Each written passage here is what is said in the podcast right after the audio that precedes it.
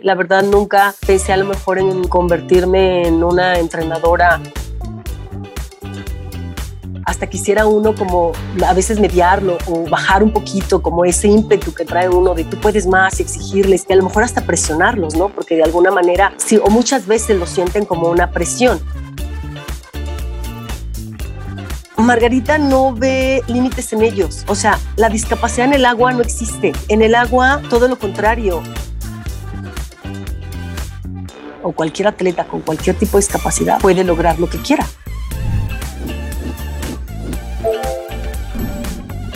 Bienvenido al podcast en donde platico con gente chingón.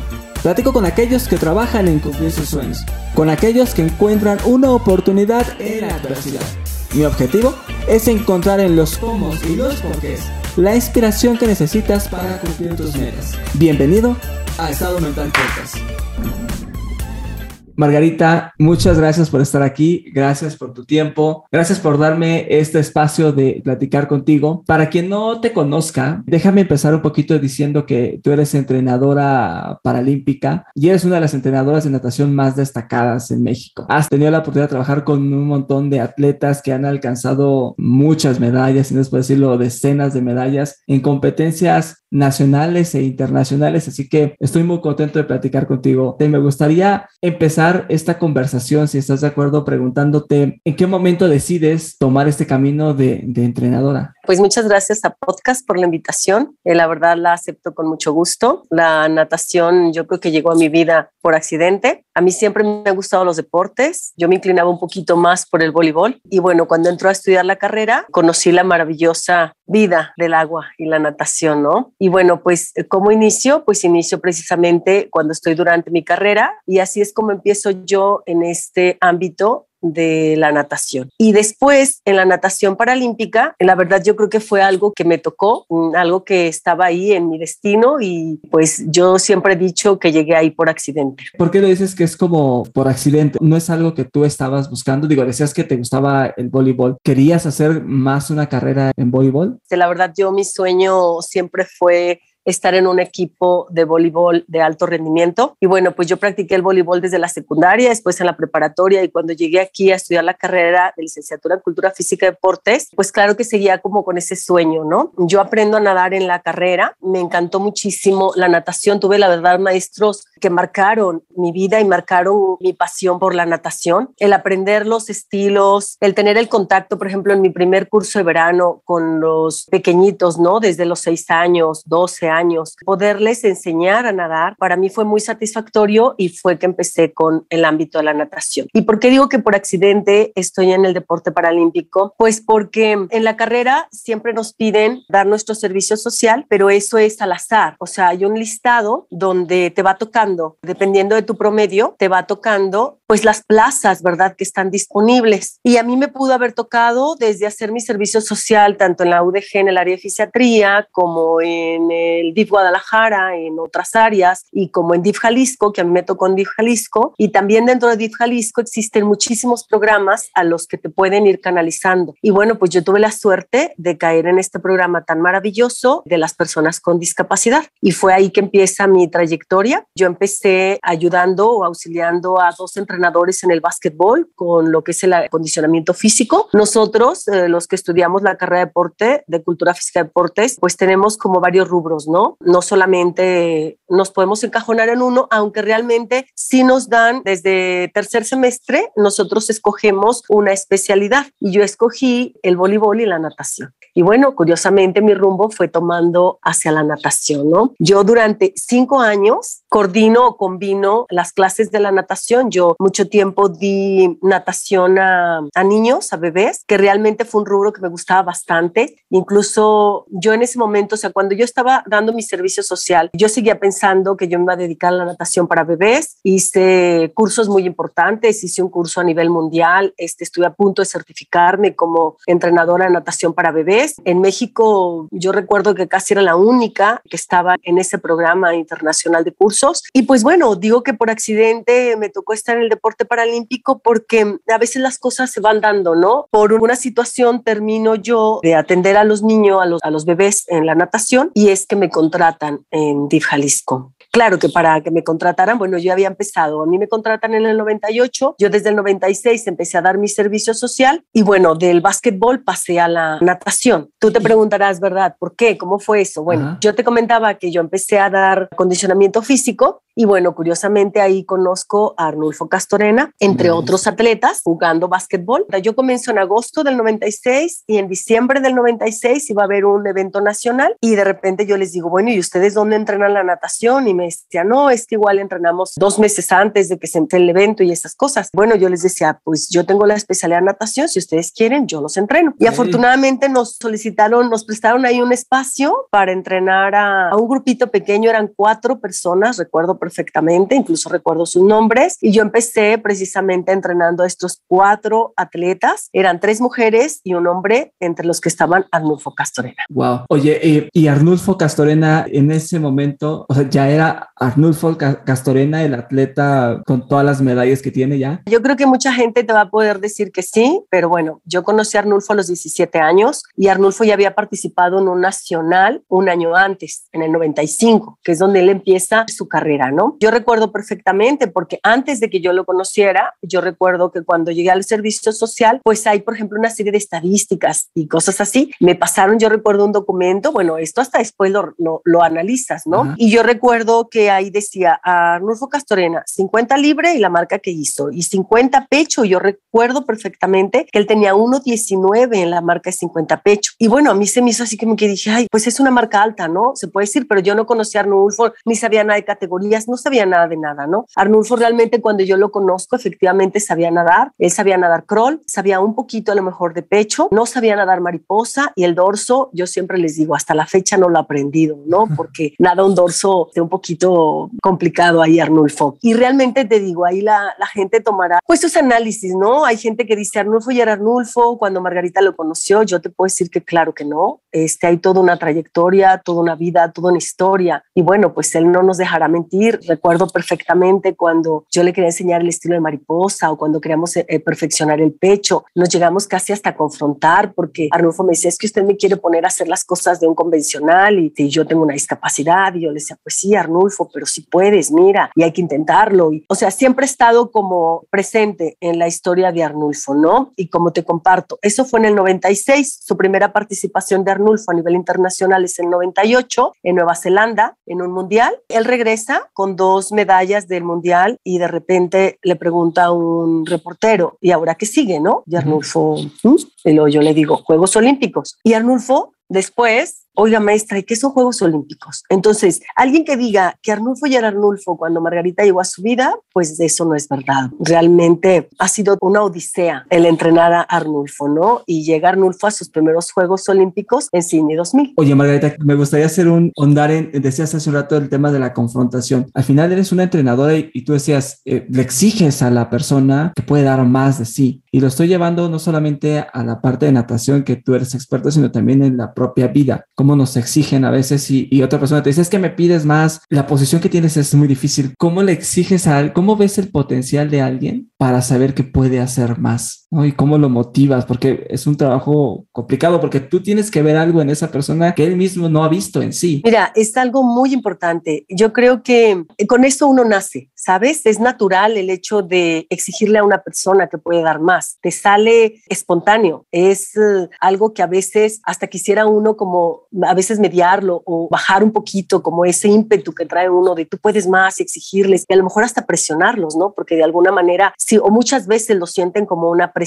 Y yo les digo, es que, es que en realidad es, es una pasión, uno ve el potencial en ellos y así como él, pues muchísimos nadadores, ¿no? Y, y bueno, tú me preguntabas, ¿cómo le haces? Sabes que cuando un atleta llega o cuando una persona con discapacidad llega con Margarita Hernández, Margarita no ve límites en ellos. O sea, la discapacidad en el agua no existe. En el agua, todo lo contrario, tienen una habilidad increíble, son mucho más fuertes, eh, sus, retos son como más alcanzables y realmente eh, yo los trato así como un atleta. Conmigo puede llegar un licenciado, puede llegar un abogado, puede llegar un psicólogo, puede llegar quien sea. Yo les digo, en la alberca es mi atleta. Y yo creo que desde ahí comienza todo, ¿no? El respeto mutuo porque la verdad yo siempre he respetado muchísimo a mis atletas. He tenido atletas, digo, como Arnulfo, como Pedro Rangel, como Enrique Pérez, como Aide Aceves, Querena, o sea, tantos atletas que he tenido pues de gran trayectoria y siempre ha habido un respeto. Hay una línea delgada, Margarita, en, lo pienso quizás a lo mejor un poco hasta de, de, nuestro lado, pero uno ve el potencial en alguna persona y le exige a lo mejor en, en el trabajo que puede hacer más, pero a veces la persona no lo ve y uno sigue insistiendo, insistiendo. Hay una línea muy delgada en que la persona puede decir, ya estuvo, este, me estás exigiendo más, o tú dices, sabes que ya no lo quieres hacer, déjalo, lo dejas por la paz. ¿Cómo defines tú esa línea? No sé si la tienes, ¿no? Pero a mí me llega a pasar que de repente dejo las cosas de, bueno, si no quiere y no hay voluntad, pues se acabó. Pero yo le veo a veces tanto potencial que es que no puedo dejar perder, pero también si no quiere, pues no hay forma. Fíjate que sí, realmente es complicado a veces y realmente sí pasa. Lo sienten de tanta presión que al contrario, ¿no? No logra uno esa parte que, que necesita uno que el atleta aflore, que descubra que su cuerpo, su organismo siempre puede dar más, la mente siempre puede dar más. Los límites pues existen mientras uno quiera que existan, ¿no? Y precisamente sí pasa, o sea, sí nos confrontamos y muchos de ellos eh, se van, pero lo bonito es que luego al tiempo cuando nos encontramos reconocen, una hace las cosas por ellos, que de alguna manera si lo hacemos es porque creemos en ellos y eso también es importante, que ellos sepan que hay alguien que confía en su trabajo, que confía en su potencial y en su habilidad y muchas veces sí resulta y muchas veces, bueno, es tanta la confrontación, es tanta la presión que se van y adelante, también se vale, ¿no? Que ellos busquen otros caminos y otros rumbos. Déjame cambiar un poco de tema. Estaba viendo hace algunos días algunos reconocimientos que te dieron en, en, el 2020 y además, pues tú eres una entrenadora muy reconocida y has sido premiada en varias ocasiones. ¿Llegaste a pensar que te ibas a convertir en esto en algún momento pasó? Te lo pregunto porque, claro, me decías, me gustaba el voleibol, estaba en básquetbol, eh, la natación llegó por accidente. Pienso hoy en 2021 todo lo que has cosechado con tus atletas. ¿Algún momento lo imaginaste? Quizás no al principio, pero como ibas avanzando llegaste a decir, sí, quiero llegar a esta posición, quiero ser una entrenadora reconocida a nivel, yo te diría, internacional, o sea, las medallas internacionales, por supuesto, que dicen quién está detrás de este atleta y tienes un reconocimiento a nivel internacional. ¿Llegaste a pensar en ese momento que te convertirías en donde estás hoy? No, sinceramente yo te mentiría si te digo que sí. La verdad, nunca pensé a lo mejor en, en convertirme en una entrenadora con los premios que he recibido, con los reconocimientos, este, con los atletas a lo mejor mejor que hemos tenido, pero lo que sí te puedo decir es que soy una entrenadora entregada, que me apasiona mucho mi trabajo, que me gusta lo que hago y siempre pienso en el atleta, yo no pienso en lo que yo pueda lograr como entrenadora. Esas cosas se van dando solas. Claro que hay sueños. Yo recuerdo mucho cuando Arnulfo regresa de Sydney, y claro que el sueño era una medalla, ¿no? Y la medalla pues no solamente es de Arnulfo y de Margarita, o sea, hay muchísima gente atrás de una medalla, incluyendo un entrenador nacional en ese momento, pero lo que yo sí te puedo decir es que el sueño ahí está. Yo recuerdo que en esos días me tocó como limpiar mis libretas de la universidad y cosas así, y yo me encuentro una tarea que yo entregué donde yo plasmaba tener un atleta a nivel olímpico y yo decía, es que yo no me acordaba de eso, no tenía, o sea, no, no corría por mi cabeza que yo hubiera plasmado eso años atrás tal vez cuatro años atrás, cinco, seis años, no recuerdo exactamente, pero de alguna manera a lo mejor los sueños ahí están mm. y es por eso que uno trabaja y trabaja y a lo mejor de momento no lo recuerdas, pero yo les digo mucho a los chicos, vamos por una meta o vamos por un objetivo, claro, ahora ya es diferente porque uno va aprendiendo otros ámbitos, otras formas de trabajar, ¿no? El factor psicológico y cosas así, entonces yo les digo mucho, siempre hay que soñar, si sueña uno, no sé, con un récord, con ir a unos Juegos Olímpicos, con ir a unos Juegos para Panamericanos, con mejorar tu estilo, con, o sea, todo empieza desde un sueño y poco a poco tiene que convertirse en realidad. Y es, es como una filosofía que tengo. Qué interesante que la nota que encontraste, porque inconscientemente tú ya te habías trazado ese objetivo. Digo, no lo recordabas, pero inconscientemente lo haces. Digo porque de repente nos pasa, ¿no? O sea, a veces uno vive situaciones que uno a lo mejor no era consciente que en, algo, en años anteriores uno lo venía plasmando, lo venía buscando. Y en algún momento, no sé cómo lo piensas, pero el universo, Dios, el tiempo, el destino, conspira para que las cosas pasen en el momento correcto también. Sí, la verdad que sí lo creo. ¿eh? Margarita, Tú, tú naciste en Jalisco, en México. Eres la sexta de nueve hermanos. Así es. ¿Cómo es vivir con nueve, con ocho hermanos más? la verdad es muy padre. Yo tengo muy bonitos recuerdos de toda mi infancia, de los veranos, y no solamente eran tantos hermanos, eran muchísimos primos. Disfrutaba uno realmente lo que era un verano, lo que era un diciembre. Yo tengo arriba de mí una hermana que solamente me gana con dos años, ocho meses y éramos cómplices increíble, ¿no? Bueno, yo creo que a lo mejor cada etapa es diferente, ¿no? Cada etapa eh, se disfruta diferente, pero yo viví una infancia maravillosa, yo viví en un pueblo, pero viajábamos, por ejemplo, a un rancho los veranos y de verdad que es súper divertido vivir con tantos hermanos, pues es bonito. ¿Qué dicen tus papás ahora que, digo, yo escuchaba en alguna de las premiaciones que agradecías a, tu madre, a tus hermanos, qué es lo que te decían cuando empezaban a ver pues estas medallas que al final vas obteniendo también con tus atletas, ¿no? Pues mira, realmente todos están muy orgullosos. Muchas veces, precisamente a veces ellos no esperan. Yo de repente de chica sí fui un poquito rebelde. Todas mis hermanas arriba de mí eh, fueron como muy aplicadas, no le daban dolores de cabeza a mi mamá, por ejemplo. Margarita siempre fue muy, muy rebelde, sí le di dolores de cabeza a mi madre. ¿Qué hacía? O sea, ¿en la escuela eras rebelde? Eh, sí, sí, sí, la verdad sí. Por ejemplo, en la secundaria, pues yo creo que son las etapas, ¿no? Yo recuerdo mucho, pues ya íbamos con uniforme a la escuela y de repente yo, antes de llegar a la escuela, iba con mis pants o con mis tenis, de vans, me acuerdo en ese tiempo, con mis playeras, así, ¿no? Entonces llegaba yo a la escuela y llegaba muy cambiada, ¿no? O sea, me ponía mi uniforme arriba y luego ya llegaba y me ponía mis zapatos y, por ejemplo, el director, o sea, tremendo bendita de repente, ¿no? Y pues bueno, cuando yo decido de repente venirme a estudiar para acá y demás, pues había gente que me decía, es que esa carrera no te va a dar para nada, es que eh, solamente vas a ir a perder tu tiempo. Eh, siempre trataron de persuadirme a lo mejor de, que no era una carrera para futuro, ¿no? De que realmente iba como a jugar, a ser el maestro de educación física. Es que en esos años justo, quería decirte, en, en esos momentos, pues sí, decían, consíguete una carrera seria, ¿no? O sea, sea abogado, enfermera, doctor, contador, pero ni artista, o sea, olvídate ilustrador o cosas así, te vas a morir de hambre, decían. Totalmente me decían eso. Yo logro venirme gracias al apoyo de mi hermana Leticia, mayor que yo, que siempre ha sido muy, no, y tú vete y sí, hazlo y mira y no sé qué, y si total, si no te gusta, te vienes y demás, ¿no? Yo te digo, yo creo mucho en el destino, así tú como lo comentabas, en las cosas que a veces el universo conspira para nosotros. Yo hago trámites allá en Aguascalientes, en la carrera de arquitectura, no me toca quedar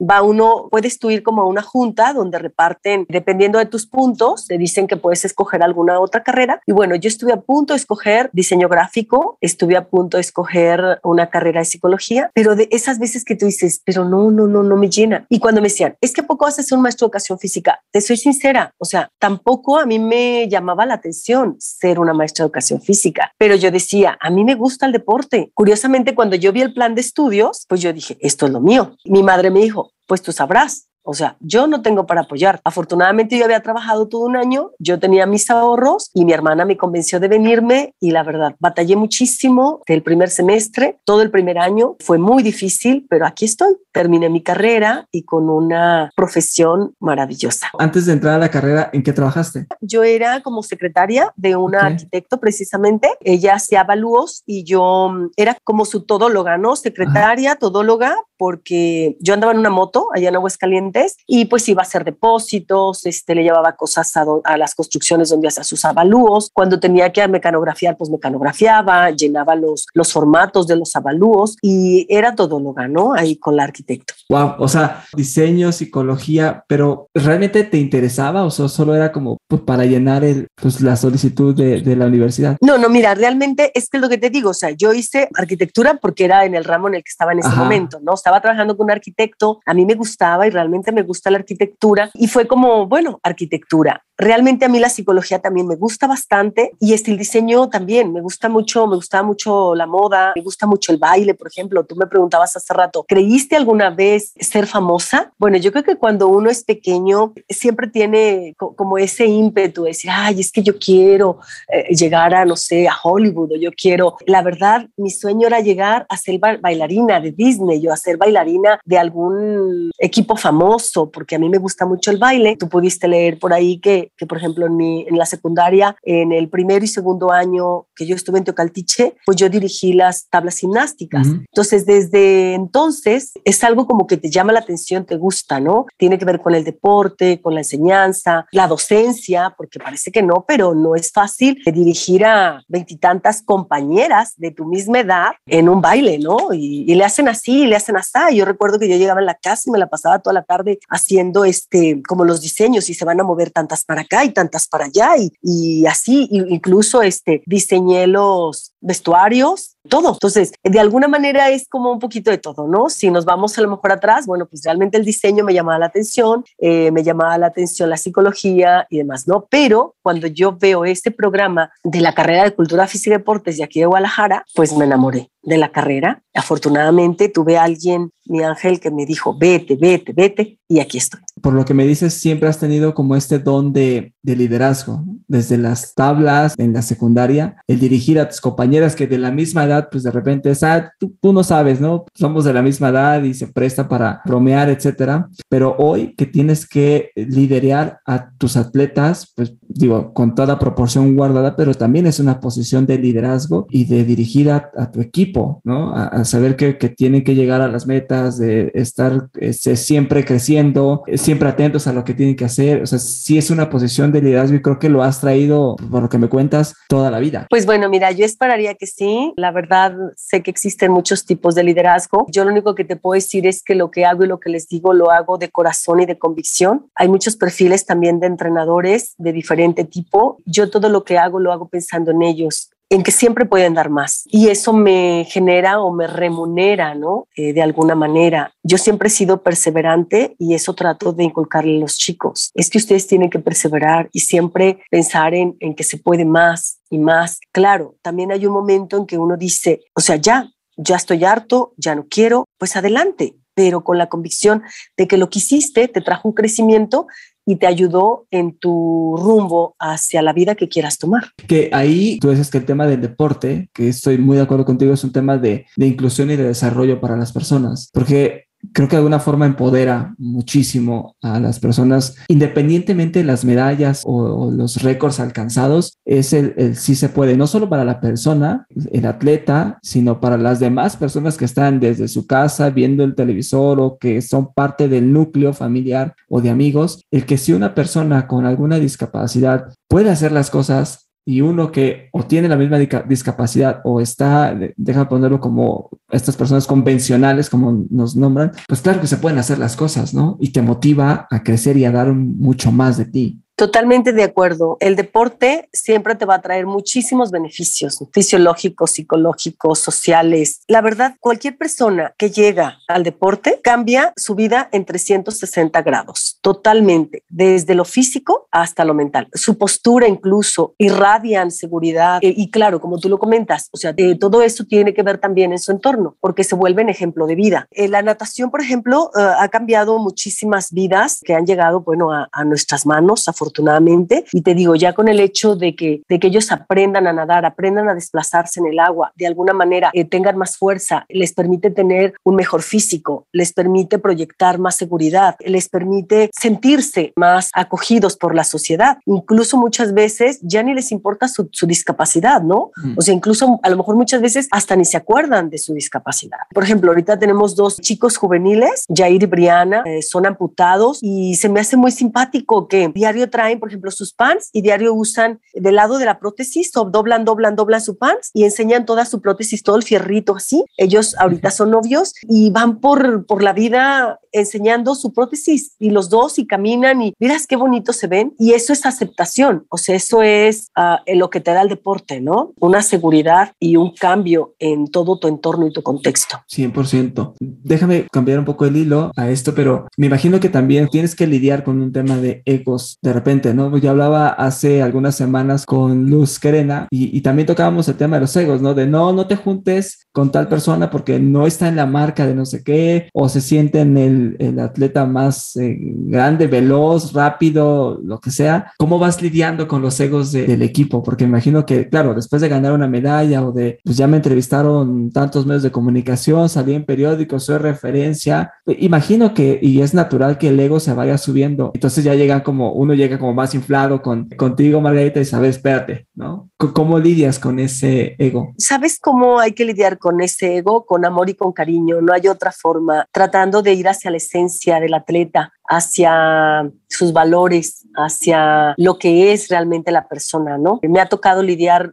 la mayoría de veces con atletas muy agradecidos, que realmente nos tenemos mucho cariño y claro que hemos tenido fricciones en algún momento, pero son fricciones momentáneas y que, te digo, mientras uno dé amor y cariño, yo creo que tarde o temprano va a ser recíproco y a lo mejor son momentos, ¿no? Son altibajos y sí, a veces están arriba de su ladrillo y sí se los digo, ¿eh? O sea, oye, baja de tu nube o ya sí, ya porque ganaste medalla, sientes que el mundo te debe y así, ¿no? Y a lo mejor entre broma y broma, pues les dice uno unas ciertas verdades, ¿no? Pero siempre pensando en que ese momento va a pasar, que de alguna manera van a regresar a su esencia. Sé que tienes dos hijas. ¿Cómo me imagino que la posición de una entrenadora como tú, así como yo hablaba con los atletas y me decían, pues ser atleta es ser de tiempo completo, 8, 10 o 12 horas a veces entrenando. Imagino que en tu caso, pues es el mismo tiempo estar pues con ellos, ¿no? Uno u otro todo el tiempo. ¿Qué tanto has sacrificado el espacio en temas personales con tus hijas? Fíjate que en ese aspecto yo me siento como bendecida porque mm, de verdad que siempre se ha acomodado los tiempos y los momentos en mi vida. Sabes, a lo mejor cuando yo comienzo en el 96, pues era soltera, yo me caso en el 99, quien es mi esposo, Clemente López, realmente ha sido como mi, mi confort, ¿no? O sea, él siempre ha estado apoyándome, te digo, desde que éramos novios toda la vida. Eh, después, cuando fuimos esposos, pues también tuvimos nuestra primera hija hasta el 2002. Afortunadamente, como que las cosas se van acomodando, ¿no? Yo en 2002, curiosamente, vivía a unas cuadras de Code y tenía esa oportunidad a lo mejor de entre un entrenamiento y otro correr a mi casa atender a mi hija un momento y regresar. Y realmente eso es un plus porque te va dando como una cercanía. Eh, una cercanía y un acompañamiento que también tu hijo, tus hijos lo necesitan, ¿no? Y siempre he tenido chicas que me apoyaban, o sea, como niñera, eh, que yo la cargaba para donde fuera, ¿no? Incluso la, llegaba a tener ahí las gradas del CODE para poder estar cerca de, mi hija, ¿no? Eh, la primera. La segunda la tengo cuatro años, casi cinco después. Realmente ya es otra etapa. toda la primera etapa yo viajaba incluso con mi hija las competencias, es algo que, que se daba, o sea, eh, realmente yo no lo veía ni difícil, ni complicado, ni nada por el estilo, ¿no? Durante la competencia me ayudaban a cuidarla, en los ratitos que se acababa la competencia yo la atendía y siempre fui de estar cerca de mis hijas, siempre traté de estar, por ejemplo, en sus horas de comida, claro, también hubo momentos donde habría que salir a competencia y pues realmente ahí quien entraba a a cubrir esa parte eh, del paternalismo, pues era el papá, ¿no? Cuando yo me iba, a lo mejor en ese tiempo, una semana, tal vez dos semanas. Ya después, cuando empecé a ir más tiempo, me llegué a ir a lo mejor hasta 40 días increíblemente. Sí, la verdad es que eh, a veces uno no lo recuerda, ¿no? Pero mi marido se encarga de eso. Sí, me recuerda. Ah, casi, casi le dice horas, minutos, ¿no? Exacto. Sí, claro. Eh, afortunadamente siempre conté con el apoyo de la familia cercana, o sea, viajaba mi mamá a veces desde Aguascalientes a cuidarme a las niñas. Mi hermana, una de mis hermanas, Lorena, también viajaba a, a cuidarme a las niñas. Prácticamente siempre tuve como ese apoyo, ¿no? Mi suegra, mamá de Clemente, algunas de mis cuñadas, siempre, siempre he tenido como esa fortuna de contar, ¿no? Y de, y de que los tiempos se van acomodando. A mí me parece algo increíble que cada etapa se va acomodando. Yo de repente decía, dudaba en si tener otro hijo porque yo decía, bueno, ¿en qué momento le voy a dedicar tiempo, no? O sea, con una como quiera la cargaba para donde quiera. Ahora con dos, mi hija la chiquita pues lleva el kinder. Yo decía, otra niña o bueno, otro hijo pues va a ser complicado. Además, me animé porque dije, ahora es cuando. Yo mi primera hija la tuve a los 30 años, a la segunda la tuve a los 35. Entonces yo decía, pues es ahora o no. Y me animé y afortunadamente yo en ese tiempo tenía dos trabajos, pero bueno, dejé uno de los trabajos y pude atender a mi segunda hija también. Siempre he tratado de darles lo mismo a las dos. Las dos han ido a las mismas escuelas, las dos han tenido niñeras, las dos han tenido maternal, han tenido el mismo kinder, las dos han estudiado en la misma escuela, las mismas clases, ballet a las dos, natación a las dos, desde la misma edad. O sea, siempre he tratado de ser como muy igual, ¿no? Para que luego el futuro no diga, no, es que mi hermana o más o mi hermana menos o, o demás, ¿no? Y de verdad que he tenido siempre la fortuna de contar con la gente eh, necesaria en el momento necesario. Espero que este episodio esté siendo de tu agrado. Quiero aprovechar un minuto de tu tiempo para contarte que en mi equipo hemos fundado el primer portal de noticias de podcast en México y lo llamamos mundopodcast.mx. Decidimos fundar este espacio porque nos dimos cuenta que era complicado mantenerte actualizado en la industria del podcasting, así que lo que hicimos fue reunir toda la información que se genera en el mundo y lo traemos para ti. En este espacio podrás encontrar información acerca de las recomendaciones para crear tu primer podcast, estar al día en las tendencias en la generación de contenido y mantenerte actualizado en los principales lanzamientos de podcast en el mundo. Estoy seguro que una vez que visites nuestro portal se convertirá en tu fuente de información favorita en la industria. Te invito a que te des una vuelta y me cuentes en Instagram qué te pareció. Visita el sitio mundopodcast.mx. Por lo que sé, también eres una entrenadora que es firme en el entrenamiento. En casa, ¿cómo eres con tus hijas? ¿no? Digo, ahorita dices, van a natación y eso estaba pensando, bueno, y si una no quiere natación. Diste en el clavo. O sea, yo les di natación a los cuatro meses, a las dos. Eh, les enseñé a nadar de verdad. Les enseñé a nadar. A los dos años, las dos ya sabían nadar perfecto, o sea, se desplazaban, nadaban crawl. Posteriormente se vuelve complicado. Yo toda la vida dije, claro que yo les voy a poder dar natación a mis hijas. Pues no, llega un momento en donde no y no y no. Y hasta la fecha, mis hijas no saben nadar los cuatro estilos, por ejemplo, ¿no? Algo que para mí era un sueño, que mis hijas a lo mejor, yo les decía, por lo menos aprendan a nadar los cuatro estilos, si no quieren conmigo, con alguien más. Pero sabes que ninguna de mis hijas salió deportista como tal, o sea, las dos hacen deporte, hicieron baile, ballet, una hace voleibol ahorita, pero tenis, o sea, siempre han hecho algo de deporte, porque pues claro, está la mamá, ¿verdad? Insistiendo y insistiendo claro. Pero lo practican nada más como, como hobby. No son chicas de alto rendimiento para nada. Ellas las dos les gusta mucho el arte. Las dos cantan, cantan maravilloso. La verdad, cantan muy bonito. La más chiquita aprendió guitarra, la grande quiere aprender ahorita piano. No salieron deportistas, pero bueno, entonces siempre tratamos de inculcarles. ¿Y cómo es mamá? Pues muchas veces a lo mejor uno se proyecta, ¿no? A lo mejor como eres uh, en el entrenamiento pudiera ser en casa, pero siento que no soy dura como quisiera siento, ¿verdad? A lo mejor habría que preguntarles. De repente los atletas dicen, no, es que es dura. O sea, yo digo, es que realmente no soy dura. O sea, la mayoría de los entrenadores varones que a veces me han conocido me dicen, no, es que eres muy blandita o no, pues claro, es que aflora la parte maternal, es que claro, tenías que ser mujer, este, les perdonas todo, tiene que haber más disciplina. Entonces, la verdad, más bien alguien tendría que entrar alguien a analizarnos y para podernos decir, no, es que si eres dura o deberías de ser más dura o hace falta esto o así, ¿no? Yo creo que soy firme, sí. Yo creo que no soy pasalona tampoco, pero no me considero ser dura como tal, ¿no? Y claro, tengo carácter también, o sea, pero no creo que ser dura. Oye, tus hijas, ¿cómo son? Decías hace un rato que eras rebelde en Terrible. Fíjate que las dos, eh, muy aplicadas, muy inteligentes, afortunadamente, muy dedicadas. En esa parte nunca he tenido que batallar en nada. La más grande estuvo en ensamble en el TEC de Monterrey. Muy sorprendida yo de todo lo que logró, de todo lo que hizo. Y ahora comienza una nueva etapa, ya está estudiando a la universidad y comienza una nueva etapa en lo que es artes audiovisuales, como todo lo de cine y esas cosas, le apasiona. Y bueno, pues tanto Clemente como yo siempre hemos sido partidarios de apoyarlos en lo que ellos quieran, porque pues los dos somos licenciados en Cultura Física y Deportes y a los dos en nuestras casas siempre nos decían, te vas a morir de hambre y esa carrera y demás. Y realmente los dos ejercemos la carrera, a los dos nos ha ido muy bien y nos gusta mucho lo que hacemos, ¿no? Y la chiquita pues apenas va en la secundaria, pero se prepara igual con clases de canto, las dos han recibido clases de canto, este ya es momento de guitarra, ahorita la suspendió un poco. También va a ser pues trámites, ¿verdad? A la prepa del Tec de Monterrey para entrar con becas, si es posible, en el área de arte. Interesante.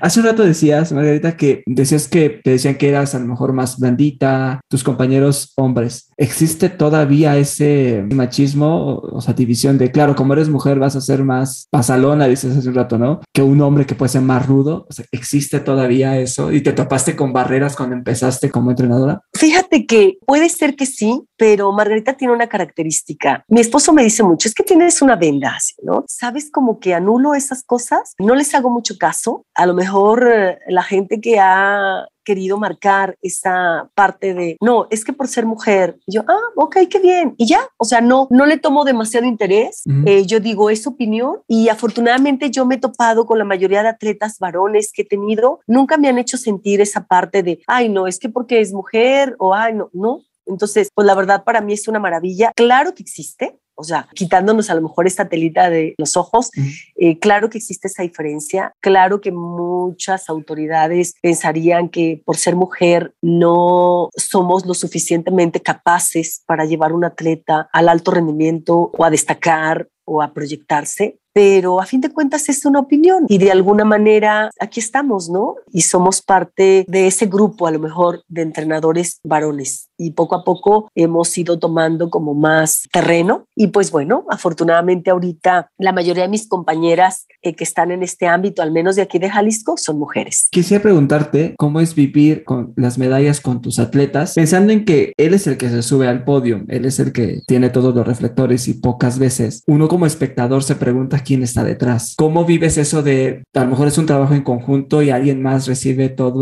los reflectores, ¿no? Te lo pregunto también porque decías hace un rato, ¿no? Claro, cuando uno es niño quiere tener todos los reflectores. ¿Cómo manejas eso? El tema de, de los reflectores y la exposición. Yo nunca he tenido problema con eso. Yo siento precisamente que ellos son los protagonistas. Eh, yo creo que yo como entrenadora hago mi trabajo. Qué bonito cuando se ve reflejado y muchas veces no importa si, si alguien lo aprecia o no lo aprecia. Y a lo mejor una parte es la medalla y es verdad, ¿no? O sea, todo mundo queremos tener una medalla, pero yo les digo mucho a los atletas, o sea, aquí lo padre no es tan solo la medalla, es todo el contexto alrededor, porque muchas veces alguien puede no tener una medalla, pero realmente todo lo que conlleva el llegar ahí, el competir, el buscar una marca, el crecer, el experimentar, es lo que te da el ser quien eres. Mm. Porque la medalla, pues vas a llegar y la vas a colgar. Y claro, o sea, no quiero que se confunda un poquito, porque claro, o sea, la medalla es como un premio, ¿no? Pero la medalla vas y la cuelgas y ahí se queda. Y lo importante es la esencia, o sea, todo lo que te deja ese trabajo, ese crecimiento, ese recibirla, ese portarla, es lo que debe de ser, es lo que, lo que te debe de llevar a ser quien eres como eres y que realmente te sirva de ejemplo o le sirva de ejemplo a otras generaciones, a otros niños con discapacidad, que les ayude a decir, es que yo quiero llegar ahí y a lo mejor tu sueño va a ser el tener la medalla, pero lo importante es todo lo que tú conllevas, todo tu crecimiento, todo lo que te da trabajar para llegar ahí. ¿Sí me explico?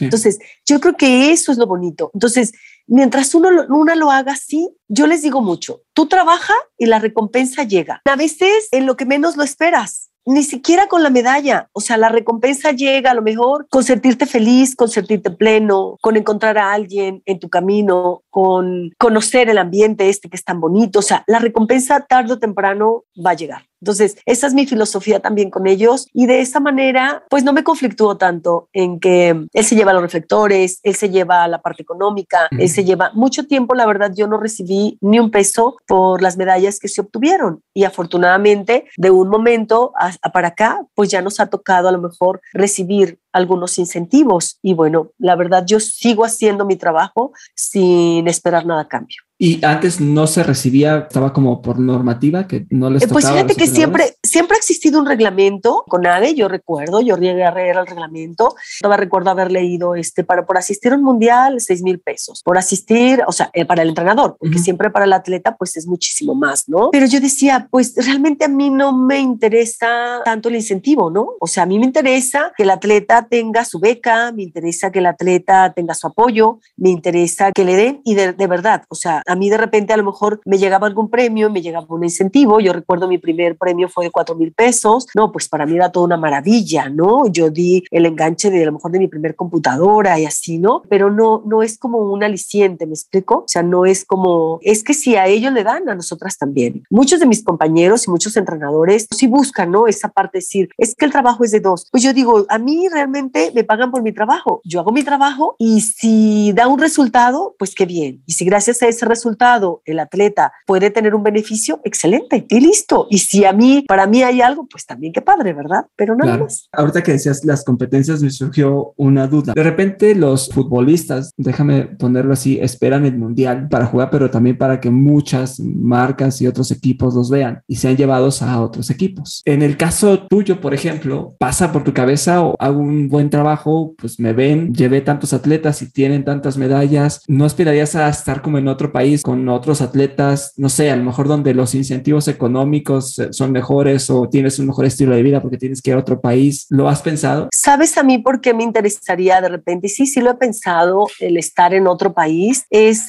por aprender más. Sabes que de repente el deporte mexicano tiene como ciertas barreras, a veces los organigramas no son los adecuados, los recursos también no son los adecuados y de repente, claro, que me surge esa inquietud. Me encantaría a lo mejor conocer el deporte de, de Alemania o de Australia o de algunos países, ¿no? Primermundistas, pero no por el incentivo económico. Me, interesaría más por como por el aprendizaje.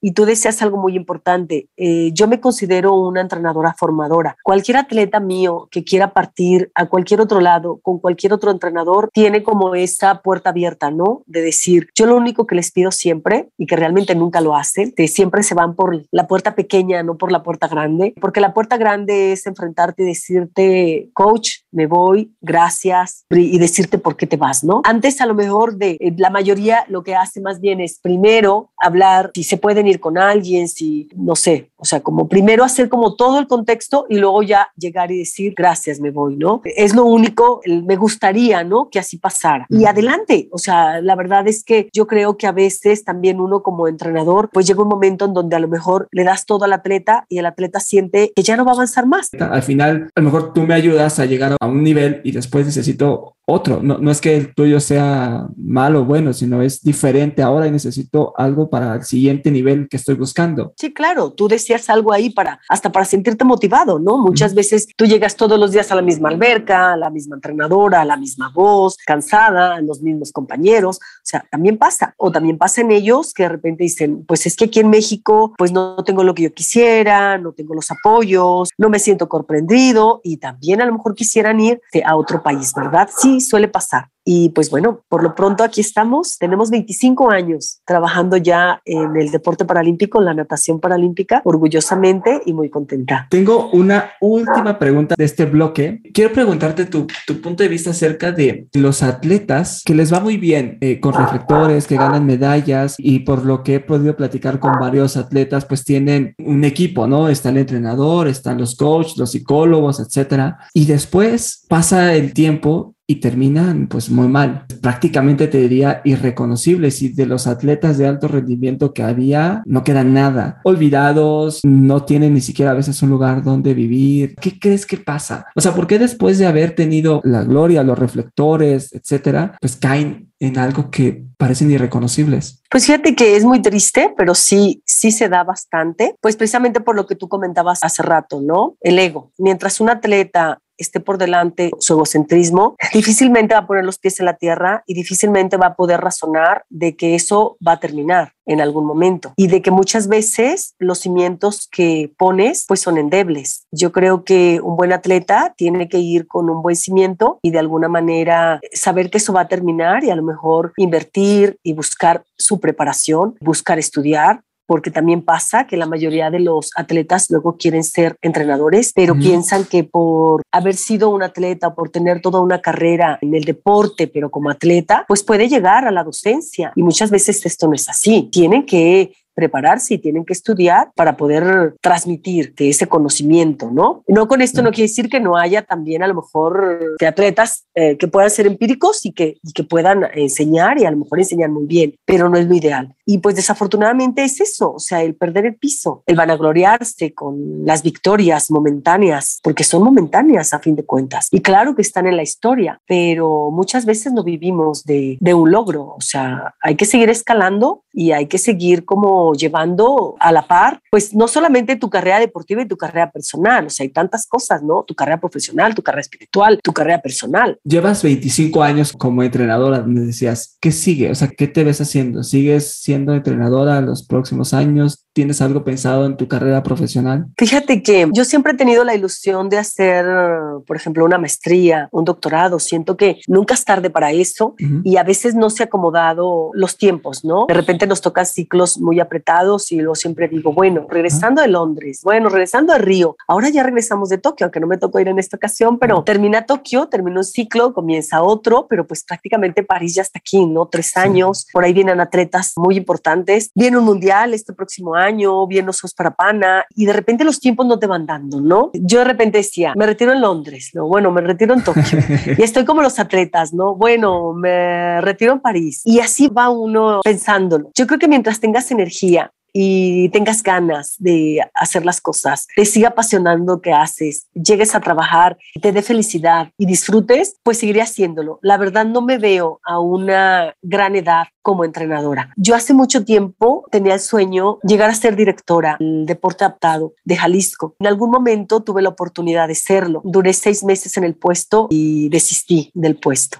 por política, o sea, es más, más política que, que, deporte, ¿no? Muy difícil la política y tal vez es algo que no se me da. Yo sufría bastante, me confrontaba bastante. Imagínate, recuerdo un día que mis hijas me dicen, mamá, regresa a ser entrenadora, preferimos que te vayas un mes, lo que quieras. O sea, yo creo que esta estaba muy histérica, no te sé decir, pero bueno, desistí, seguí como entrenador, afortunadamente me aceptaron de regreso y aquí estoy. No con eso te quiero decir que no me gustaría de repente uno tiene sueños y uno de mis sueños es lograr mucha equidad en el deporte. Uno de mis sueños es lograr que existan todos los deportes habidos y por haber en el deporte paralímpico. Por ejemplo, yo recuerdo desde mucho tiempo atrás, me llama mucho la atención, por ejemplo, el remo, ¿no? El remo en el deporte paralímpico existe. En el México no se practica y a nivel del mundo pues hay poca práctica, ¿no? Del ecuestre, o sea, hay deportes realmente muy interesantes y de repente es un sueño y yo creo mucho en las cosas que se van dando, ¿sabes? Yo digo, si me toca, claro que voy a llegar a obtener un puesto y a lo mejor no aquí, a lo mejor en otro lado, ¿no? Y si no me toca, bueno, pues a lo mejor ya me tocará retirarme de esto del deporte y disfrutar de otras cosas, ¿no? Margarita, quiero pasar a la sección de preguntas y respuestas. Te voy a hacer preguntas muy específicas. Tu respuesta, como tú me la quieras dar, pero me contestas una y voy con la siguiente. Va. La primera pregunta es, si pudieras cambiar algo en el mundo, ¿qué sería? Pues la igualdad, la verdad, la equidad, cambiaría la paz, la armonía, la corrupción, el vandalismo, entre tantas cosas, ¿no? ¿De dónde obtienes inspiración? Es complicado. Yo creo que eso viene en tus valores, pues desde casa, desde cómo te van inculcando tus papás, ¿no? El cómo vas viendo las cosas, el cómo vas resolviendo. Yo le digo mucho a los papás de mis atletas, confíen en sus hijos, denle la libertad. Yo les digo mucho, si ellos quieren abrir ventanas,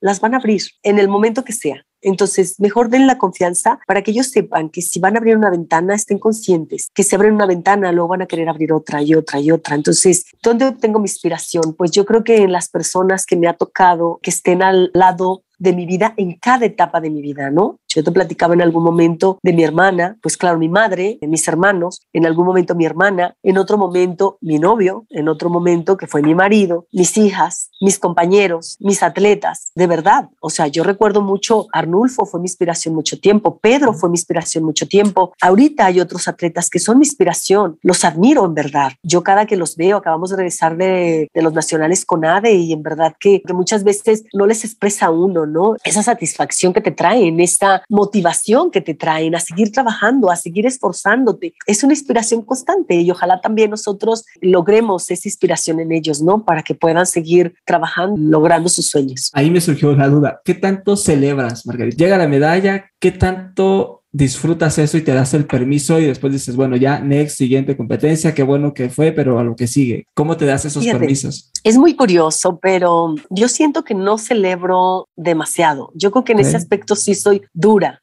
Una de mis hijas, Pamela, la mayor, me dice, mamá, es que tú eres dura contigo. Ella me lo dice mucho y, la verdad ahora que me lo dice, pues lo, analizo más, digo, sí es cierto, ¿no? ¿Cómo la celebro? Son diferentes, ¿sabes? Yo recuerdo mucho, por ejemplo, la primera medalla olímpica de Arnulfo en Sydney, la disfruté, o sea, a flor de piel. Yo desde aquí, porque él estaba en Sydney, frente a un televisor, o sea, es una magia increíble, es, te prendes, te metes, lo disfrutas, sientes chinita la piel, lloras, escuchas el himno y cada, cada cosa es diferente, ¿no? Recuerdo, por ejemplo, una medalla de Pedro, aunque fue de bronce, la disfruté como si fuera de oro. Recuerdo, por ejemplo, un mundial 2015 de Aidea Cebes, fue séptimo, fíjate ni me acuerdo ahorita si fue séptimo o quinto su lugar, pero yo disfruté tanto su prueba y tanto su marca que fue una sensación de, de wow, ¿no? Ella venía de una marca de 1.21, claro, años atrás, y ese año, este año que nos tocó, la fue bajando de a 1.18, 1.14, 1.12, y en, en ese evento hizo 1.7, o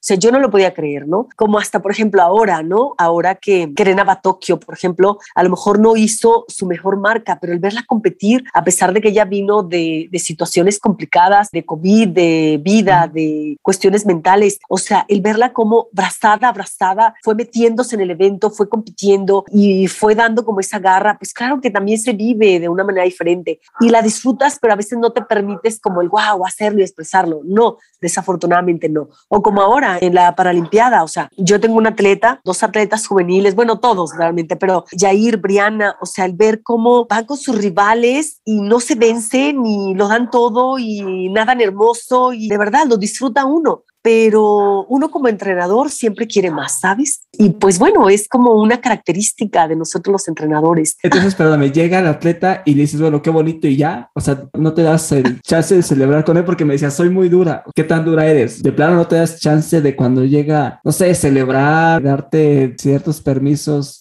algunos días, no, no sé. Yo creería que sí, ¿verdad? Habría que preguntarle a los chicos este, si ellos realmente sienten ese, ese bien hecho de la coach, ¿no? O sea, claro que les digo muy bien, por ejemplo, claro que les doy el reforzamiento siempre, ¿no? Abriste como lo esperábamos, oye, qué bien te viste, o qué bárbaro, qué bien cerraste, o wow, viste cómo le ganaste a todos los demás, ¿no? O sea, detallitos, ¿no? Ah, pero sí, o sea, no soy así como de, ah, ah, no, no, no, para nada, ¿eh? O sea, recuerdo mucho en Toronto, 2015, una alumna eh, que precisamente ahora ya no nada conmigo, Valeria López, en el 400, la verdad compitió increíble, ¿no? Le ganó en ese momento a, a la primera del México, que era Vianey, yo recuerdo en ese evento, o sea, estuvo padrísima la prueba, iban las dos así, ta, ta, ta, y al final, o sea, el puro toque y le gana Valeria, ¿no? Y pues yo dije, bien, pero yo esperaba una mejor marca. Entonces, esa es la parte donde a veces no te permites, exactamente, o sea, bien, pero solo bien, o sea, no te permites disfrutar, disfrutar así como este, decir, wow, ganaste, o sea, yo esperaba dos segundos menos y es esa parte de decir, ah, no lo hizo, ¿sí me explico? Pero, pero siento que sí lo disfruto y siento también que de alguna manera siempre les doy un reforzamiento positivo, a lo mejor aunque dentro de mí esté diciendo, ay, yo sé que podía dar más, pero siempre eh, trato de darles el reforzamiento positivo, o sea, de, a lo mejor muchas veces, aunque lo hagan mal, también les digo, muy bien, hazte muy bien,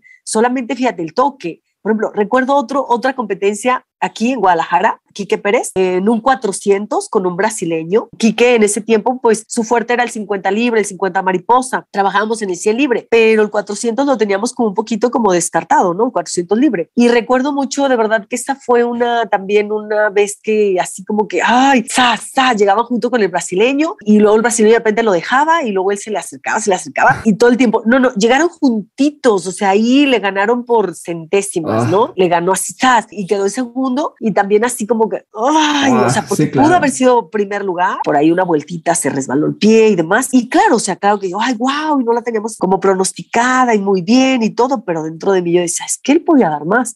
Y así es siempre, ¿no? Uno como entrenador, de verdad, que uno como coach siempre quiere más. Ahorita que decías eso, digo, me reflejaba en algunos casos, pero con mi hijo. ¿Con tus hijos tú eres igual? ¿Con tus hijas? Porque ahorita decías, el centímetro, parece resbaló el pie, tú podías dar más y me decías, mis hijas hacen tenis o cantan, etcétera, no dices, bueno, sí, pero como que esta nota te falló. Y dice, mamá, me aventé toda la canción bien y por una nota.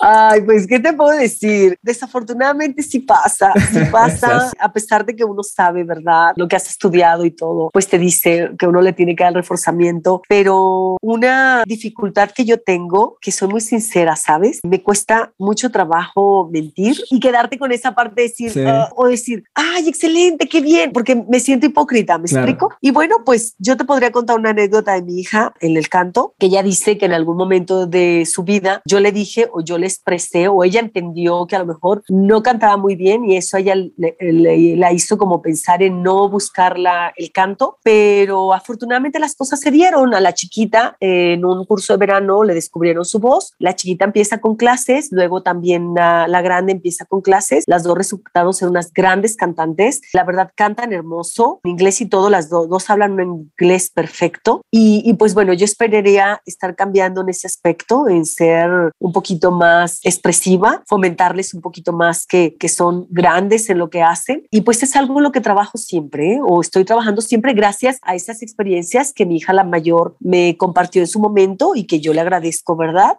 Que haya tenido como esa suspicacia de saberlo plasmar para yo poder trabajar en ello, ¿verdad? ¿Y Clemente es más buena onda? O sea, ¿es buena onda de, ustedes? Fíjate que no te sabré decir porque Clemente es duro. Para mí Clemente es duro y es duro con sus hijas. Yo creería que yo soy la blandita. La verdad hacemos una mancuerna perfecta. Yo creo que hay equilibrio en las dos partes. Él me compartió en su momento, él también es entrenador y vaya que es un excelente entrenador. Él me compartió después de siete años que él decide abortar el ser entrenador, el irse por la parte administrativa para permitir la entrenadora de la casa floreciera, fíjate. Cosas increíbles, ¿no? Pero que se valoran. De alguna manera, él siempre, toda la vida me ha apoyado muchísimo, siempre ha estado impulsándome, apoyándome, o sea, como invitándome a hacer mejor las cosas, a valorar precisamente esta parte que yo soy dura y, a valorar y decir, aprécialo también, ¿no? Tus resultados, aprende a apapacharte, aprende a, decir, soy buena, lo hago bien, ¿no? Porque yo siempre digo, es que pudo haber estado mejor, pudieron haber sido tantas medallas más, es que la marca pudo haber sido mejor, es que si hubiera jalado el brazo hasta atrás, eh, así como lo que yo te compartía, es que la llegada, siempre estoy pensando en que todo pudo haber sido mejor. Y él es muy de, no, la verdad es que lo hicieron bien, o apapáchate, o hazlo, o tú, tú, tú trata, trabaja en, en que sí lo estás haciendo bien. Y la verdad siempre ha sido una pieza clave, medular en todo esto y, y eh, las hijas, pues imagínate, cada que las ausencias de la mamá, pues él era papá y mamá. Déjame continuar con las preguntas, me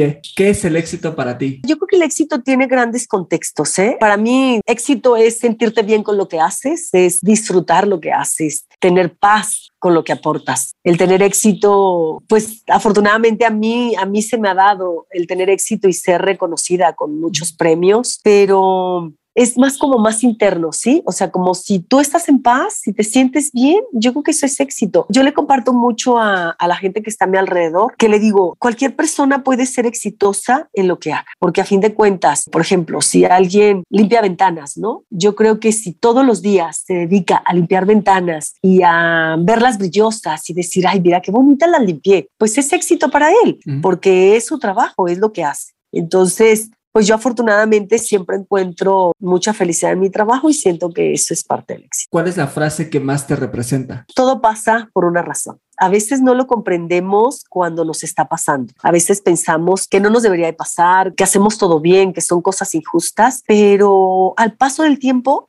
te das cuenta que si eso sucede, siempre es porque viene algo mejor. Es porque así tiene que ser, porque a lo mejor tú no entiendes que tu rumbo tiene que ir por ahí y si no entiendes, pues se te tiene que cerrar la puerta y si no entiendes, pues te tienes que topar y si no entiendes, pues te tienes que caer porque te está esperando siempre algo mejor. Y esa es mi filosofía. Todo en la vida pasa por una razón. ¿Tienes algún libro o película que nos quieras recomendar que creas que leyéndolo o viéndola haga un cambio en, un paradigma, una forma de pensar? Pues mira, la verdad hay muchos, hay muchos libros por ahí. Por ejemplo, yo te puedo compartir El Rescate de Nicholas Sparks. A mí me gustó bastante cuando yo lo leí y hizo pues cambios en mi vida. Siddhartha, El Alquimista. Y voy hacia otros rubros como El Psicoanalista, por ejemplo. O sea, que a lo mejor van en otro contexto, pero son libros que a mí me han aportado bastante, así de los poquitos que recuerdo en este momento. El libro de Phelps, por ejemplo, la verdad trae cosas muy interesantes para todos los que nos gusta la natación, para los coaches, del comportamiento, por ejemplo, de un atleta y también pues el coach, muy admirable todo lo que hace, de los que recuerdo en este momento, ¿verdad? Y pues películas, yo te puedo recomendar perfectamente la de Finish, que está en Netflix, la que acaba de salir de, del deporte paralímpico, interesantísima película. Claro que por ahí me tocó ver algún documental también de, de los entrenadores,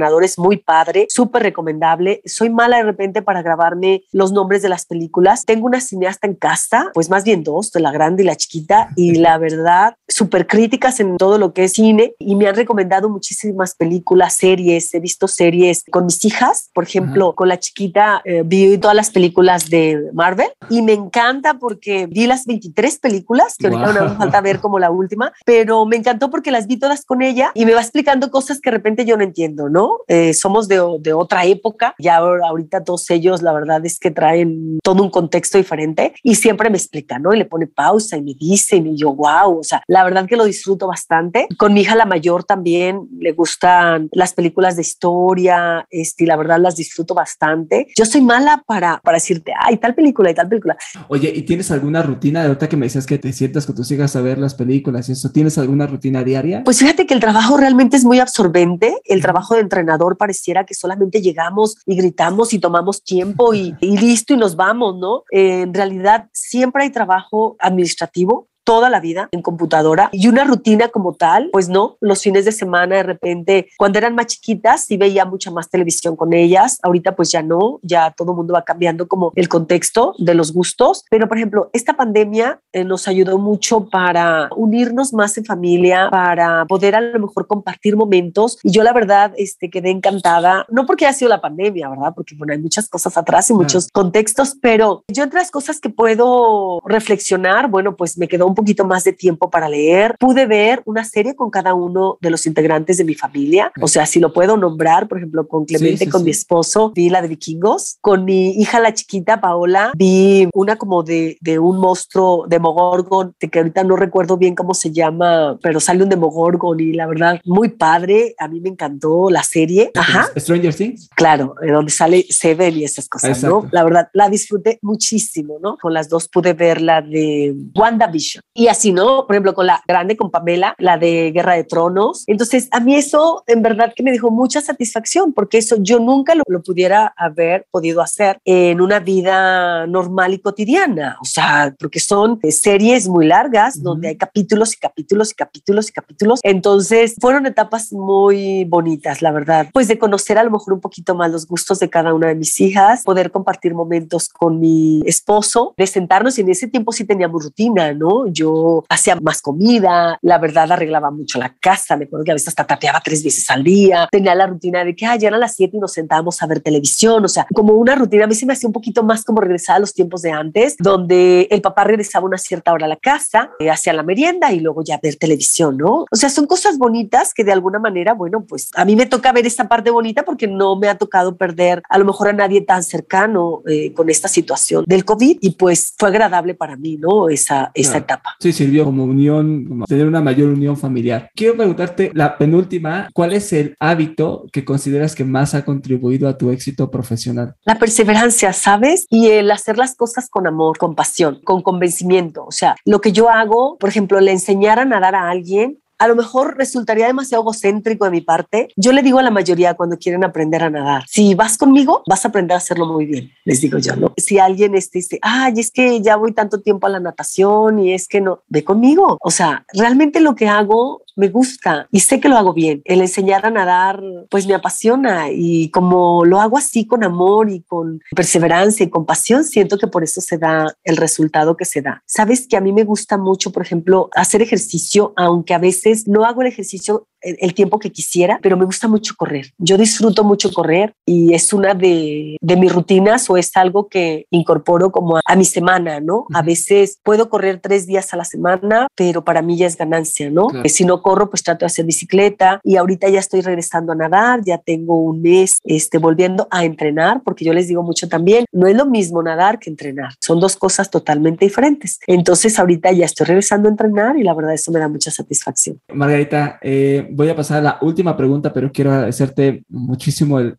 tiempo, disfruté muchísimo platicar contigo, aprendí muchísimo y pues, pues nada, muchísimas gracias por tu tiempo. No, gracias a ustedes, podcast. La verdad yo los conozco poco, pero me voy a dar la tarea de estar más al pendiente de sus entrevistas. Muchísimas gracias. Hay mucho contenido en, digo, ya que te andan tus hijas recomendando contenido, hay mucho contenido en plataformas como Spotify o Apple Podcast, cualquiera de ellas, y vas a encontrar seguramente mucho contenido en podcast que, que puedes ir consumiendo mientras estás corriendo. Ponte ahí un podcast y pues seguro ahí te vas a tener algunos hacks o hay de todo, ¿no? Hay comedia, hay de todo, pues para que pases un momento acompañado de tu, de tu tarea de haciendo ejercicio. Muy sí, gracias. Margarita, la última pregunta es, ¿cuáles son los patrones mentales que tuviste que romper para crecer? El, el que tú comentabas, ¿no? A lo mejor el, el sentir un poquito esa, eres mujer, o sea, a lo mejor en algún momento lo rompiste y ya por eso a lo mejor no le das como la importancia, ¿no?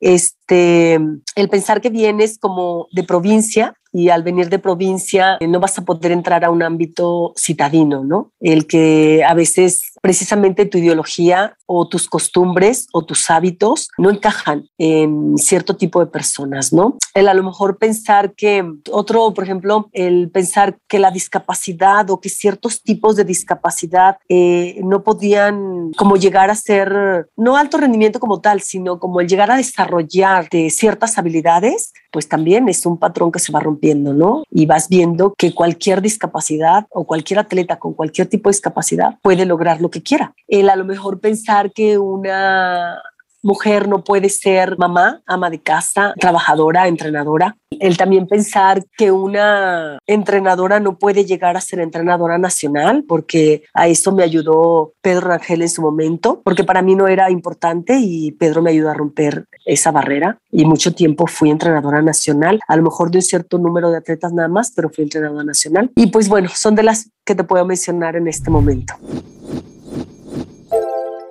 Gracias por llegar al final de este episodio. Recuerda seguir nuestras redes sociales. Encuéntranos en Instagram, TikTok y YouTube como Estado Mental Podcast.